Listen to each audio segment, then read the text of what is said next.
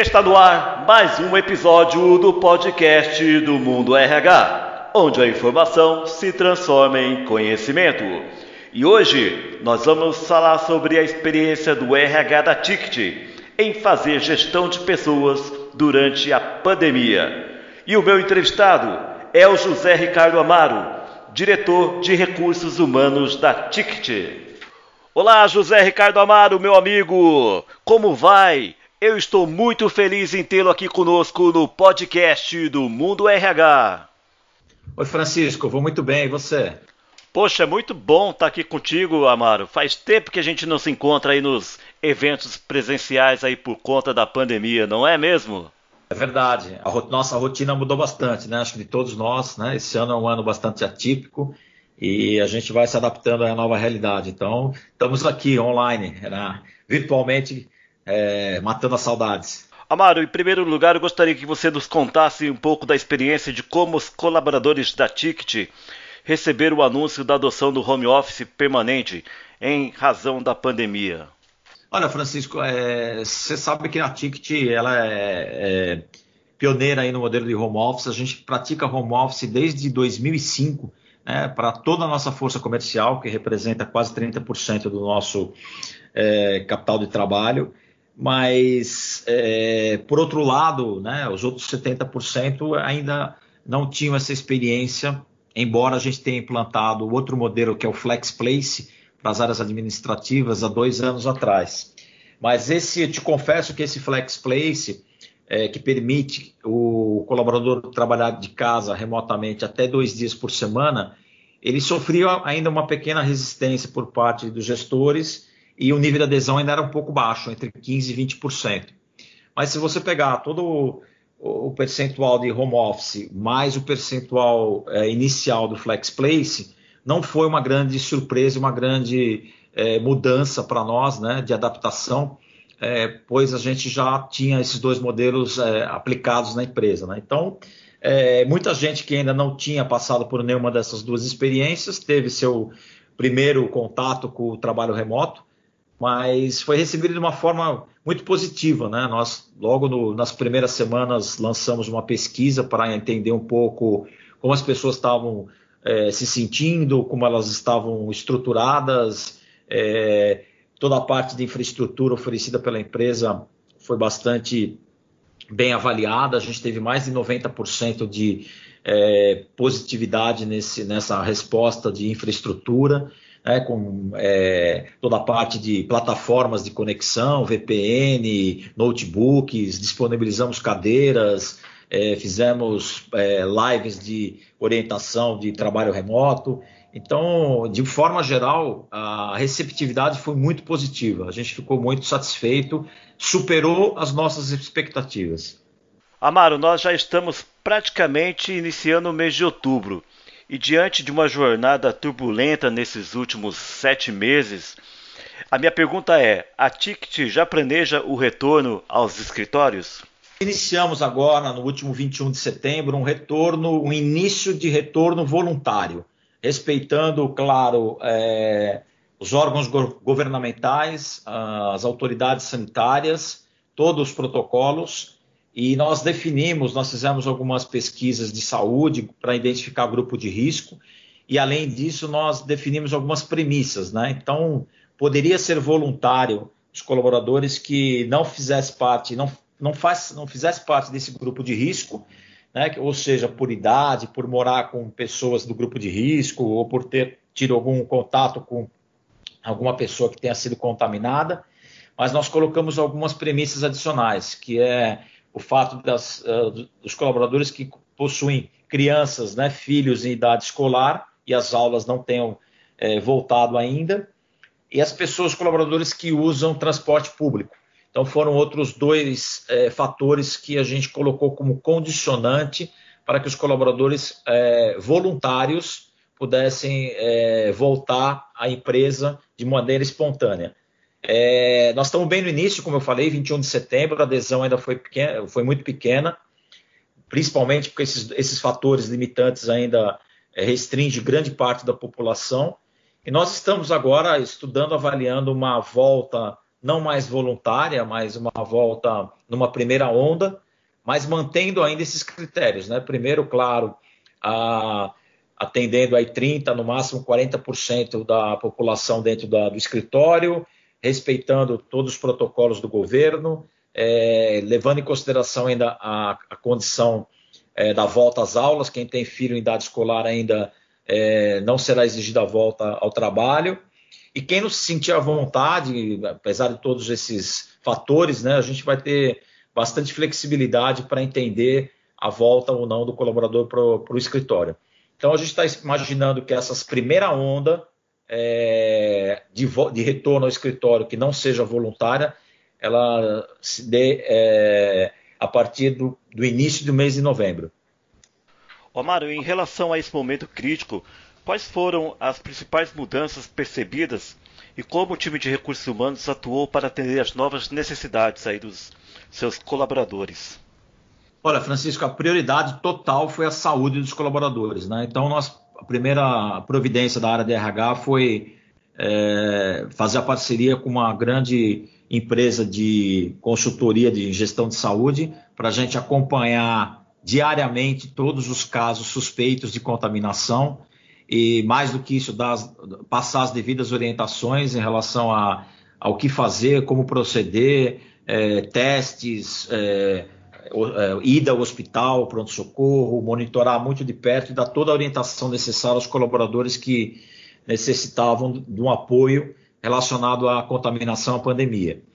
Paralelamente a isso, é, é claro que a gente disponibilizou aí todo, todos os recursos, como eu falei, tecnológicos, disponibilizamos aí toda a infraestrutura para que as pessoas pudessem remotamente trabalhar de suas casas. É, mantivemos, é, intensificamos muito a conexão, nossa área de comunicação foi muito atuante com lives orientativas de todos os assuntos diversos né, que poderiam é, contribuir para esse momento. Nós intensificamos alguns treinamentos é, à distância, né? nós já temos uma academia virtual é, muito bem estabelecida e, nós potencializamos aí as, as, é, as, o conteúdo, né? todas as opções de treinamento com, com, com conteúdos novos, oportunos para esse momento. E fizemos algumas coisas em relação a benefício também, como por exemplo, antecipamos o, o ticket de alimentação para que as pessoas pudessem fazer suas compras, abastecer suas casas, né, com compras em supermercado é, de uma maneira mais rápida. Então, foram algumas das ações que a gente procurou, que o RH procurou é, direcionar é, trazendo também apoio psicológico, intensificamos nossa parceria com uma empresa que dá todo o respaldo de assuntos relacionados à saúde mental, apoio psicológico, apoio jurídico, né, orientação de, em casos de ansiedade, depressão. Então a gente procurou entender dentro desse ecossistema todos os pontos que o RH poderia contribuir, né? Com muita comunicação, muita orientação, disponibilidade de treinamentos, lives é, tentar manter o engajamento. Fizemos várias pesquisas para entender o momento do colaborador. Né, as pesquisas, com base nos resultados das pesquisas, a gente foi calibrando um pouco as nossas ações. Então, foram tem sido uma, um período de muita atuação do RH, né, fazendo a ligação e a ponte entre os gestores e os colaboradores, não deixando os pratinhos cair. Né? Então, é, tivemos boas surpresas em relação à produtividade né? Conseguimos medir aí e identificar que mais de 70% dos colaboradores acreditam que a produtividade ou se manteve ou foi superior até o momento pré-pandemia. É, procuramos entender o engajamento também. Nessa pesquisa a gente viu que é, muita gente também se sentiu conectado ou até mais conectado do que antes com seus gestores e com as empresas, porque pessoas que não tinham o hábito de ter todas essas é, interações com a empresa com mais frequência passaram a ter. Então, é, todos essas, esses instrumentos, esses inputs, esses feedbacks com os nossos colaboradores nos guiaram para tomar as decisões importantes é, temporariamente, né, durante esse, ao longo desses seis meses aí que nós estamos convivendo com a pandemia. Omar, na sua visão de executivo de RH, é possível afirmar que a pandemia acelerou ou intensificou a importância da digitalização e da robotização nos processos de RH. E como que a Ticket lida com esses aspectos? É, não só no, no, na área de RH, Francisco, eu acho que o processo de robotização e digitalização é, foi sim acelerado, né, devido à pandemia, foi uma questão de é, a gente brinca, né, aprender on the job, né, então aprender é, na raça, né, no, no, dia a dia. Mas a Ticket sempre foi uma empresa muito pioneira, né, líder aí em digitalização e processos de inovação. A gente já tem uma, um, um, mindset, uma mentalidade muito avançada em relação a isso, né, com é, é uma, uma pegada muito forte no, no, nos, nos, processos de trabalho, nos sistemas, até para os nossos clientes, a forma de digitalização, a forma de fornecer nossos serviços e soluções. É, implantamos algumas ferramentas adicionais, aceleramos aí o processo de é, que estava preparado para ser implantado é, mais para frente a gente conseguiu antecipar a implantação, dando o exemplo do RH, a gente colocou no ar aí uma plataforma global de recursos humanos. Então, é, muitos processos foram realmente acelerados, mas a Ticket já tem sim uma característica muito é, voltada para a digitalização e isso só reforçou a nossa, é, o nosso posicionamento né, nessa filosofia de trabalho, né, de digitalização e, e inovação é, com as melhores tecnologias, as melhores ferramentas. Amaro, e como a experiência da Ticket com relação ao home office antes e durante a pandemia pode servir de inspiração para outras empresas? Olha, Francisco, eu tenho compartilhado muito com os meus colegas de RH. Né? eu, eu, participo de alguns grupos aí da comunidade de RH. A gente tem trocado muita experiência. Eu acho que a comunidade de RH tem se mostrado uma comunidade muito é, muito unida, né, muito parceira, e a gente tem vários grupos onde a gente está trocando o que está dando as informações do que está dando certo, o que está dando errado, é, novas experiências, novas situações. Então eu coloco a Ticket nesse, nesse grande é, ecossistema de, de gestores de recursos humanos, onde a gente troca muita informação e muita experiência. Né? A gente tem aprendido com alguns colegas algumas práticas. Né? Praticamente toda semana eu recebo por e-mail, por WhatsApp, é, perguntas né, sobre práticas, sobre como proceder em tal situação. Então, é, eu acho que isso acelerou ainda mais, né? mais um exemplo de quanto o, a pandemia uniu as organizações e nós que trabalhamos em recursos humanos já tínhamos um pouco essa prática de compartilhar né, é, benchmark, melhores práticas, e isso eu posso te falar que potencializou demais. Eu nunca troquei tanta informação e tanta experiência, né, é, mostrando um pouco o que a gente faz de legal e, e ouvindo aprendendo muito o que os meus pares estão praticando no mercado. Então tem sido uma fase de muita troca, muita troca mesmo. Amaro, dentro do contexto da, da pandemia, você consegue me destacar qual foi o momento mais crítico que vocês tiveram durante esse momento? Eu acho que um período, um, um dos períodos críticos, o que a gente sentiu no início, né, é, antes da empresa poder passar uma certa estabilidade, segurança que a Ticket passou para todos os colaboradores, foi o momento da incerteza, não só relacionada à saúde, porque é uma coisa que não está em nossas mãos, mas a gente sentiu muita insegurança é, e ansiedade dos colaboradores em relação à empregabilidade. Né? Então, eu passei um momento onde a gente sentiu aí muitos colaboradores é, ansiosos e preocupados com o futuro né? É, de, seus, de, de, seus cargos, né? de sua, do seu trabalho.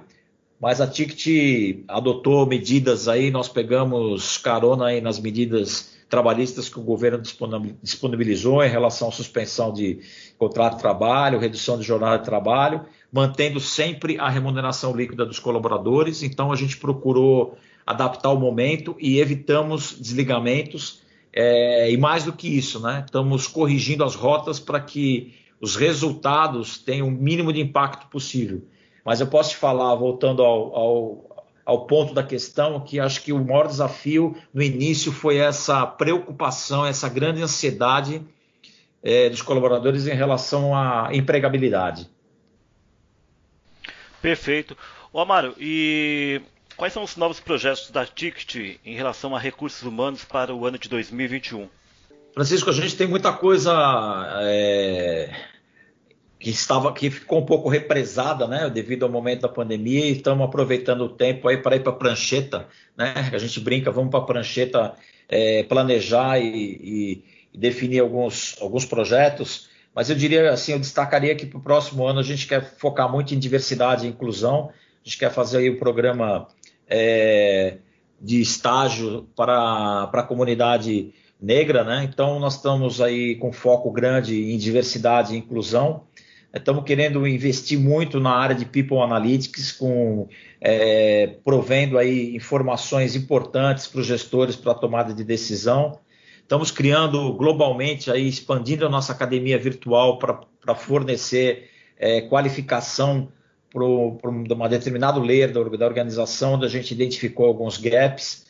É, estamos pensando em, em reformular toda a nossa política de remuneração e benefícios com base no, nas novas tendências do trabalho. Né? A gente está avaliando aí muita que esse novo modelo, é, que também é uma das nossas prioridades, avaliar ah, os pontos positivos e negativos que esse novo modelo híbrido de negócio que veio para ficar, quais serão os impactos disso no pacote de remuneração e benefícios. Então tem uma, é, uma lista imensa aí de, de grandes desafios para o RH no ano que vem. Mas essa parte de se adaptar ao novo, eu não gosto de falar muito do novo normal, né? Mas essa nova realidade que o mundo é, corporativo vai enfrentar desse trabalho remoto, desse modelo híbrido de negócios, vai desafiar muitos RHs a buscar é, ferramentas de manter engajamento, manter, manter a produtividade, é, como eu falei, adaptar é, pacote de remuneração e benefícios, buscar outras formas de eventos, né, de celebrações, premiações, que a Ticket tem muita tradição em fazer convenções, é, eventos para celebrar conquistas, é, tempo de casa, convenções internacionais. Então, nós uh, temos um DNA assim de muita celebração presencial e talvez a gente tenha que repensar um pouco alguns desses eventos e, e pensar em formatos né, um pouco mais híbridos e digitais. Como é que a gente vai fazer tudo isso? Então tem muito desafio pela frente. Amaro, dentro dessa nova realidade, você acredita que o home office veio para ficar? Eu não tenho dúvida disso, Francisco. O home office, como eu te falei, para nós já era uma realidade, para parte da nossa população. É, hoje eu acredito que 100% da, da, da força de trabalho, ela é, não vai ter grande dificuldade em se adaptar por esses seis, sete meses que nós estamos convivendo com isso. É só questão de ajuste fino. Eu acho que tem o ganho dos dois lados, né? Acho que a gente vê aí uma, é, uma qualidade de vida, né? um equilíbrio entre a vida pessoal e profissional do colaborador como um grande ponto positivo. Né? A saúde mental também, as pessoas é, não tendo mais o estresse de ficar até duas horas no trânsito para ir e voltar ao trabalho é, de ter, conseguir manter essa flexibilidade sem comprometer as entregas. E pelo lado da empresa, acho que também vai, vão ter muitos ganhos, né? Ganhos principalmente de custo, é, ganhos de mudança de estilo de gestão. Acho que as empresas vão praticar uma gestão muito mais baseada em entregas e resultados, e as empresas que ainda não tinham é, evoluído pro, é, do modelo de comando e controle vão se obrigar a fazer essa mudança. Né? Então a, gente, a empresa vai ter que criar uma relação de confiança muito maior com seus colaboradores, um empoderamento é, muito forte, né? E essa relação entre gestores e colaboradores de confiança vai ser é, o ponto-chave desse modelo home office. Né? Você vai ter que ter uma autonomia com responsabilidade muito grande e eu estou muito ansioso para viver essa nova fase que nós vamos enfrentar daqui para frente. Muito bem, eu conversei aqui no podcast do Mundo RH com José Ricardo Amaro, ele que é diretor de recursos humanos da Ticket, a quem eu agradeço muito pela sua valiosa participação e tenho certeza que teremos outras oportunidades aqui do podcast do Mundo RH para falarmos mais sobre gestão de pessoas. Muito obrigado, Francisco. E parabéns aí pelo conteúdo e pela, por essa proximidade que você tem com a gente aí do Mundo de RH. É isso aí. Esse foi mais um podcast do Mundo RH. Muito obrigado pela sua audiência e até a próxima.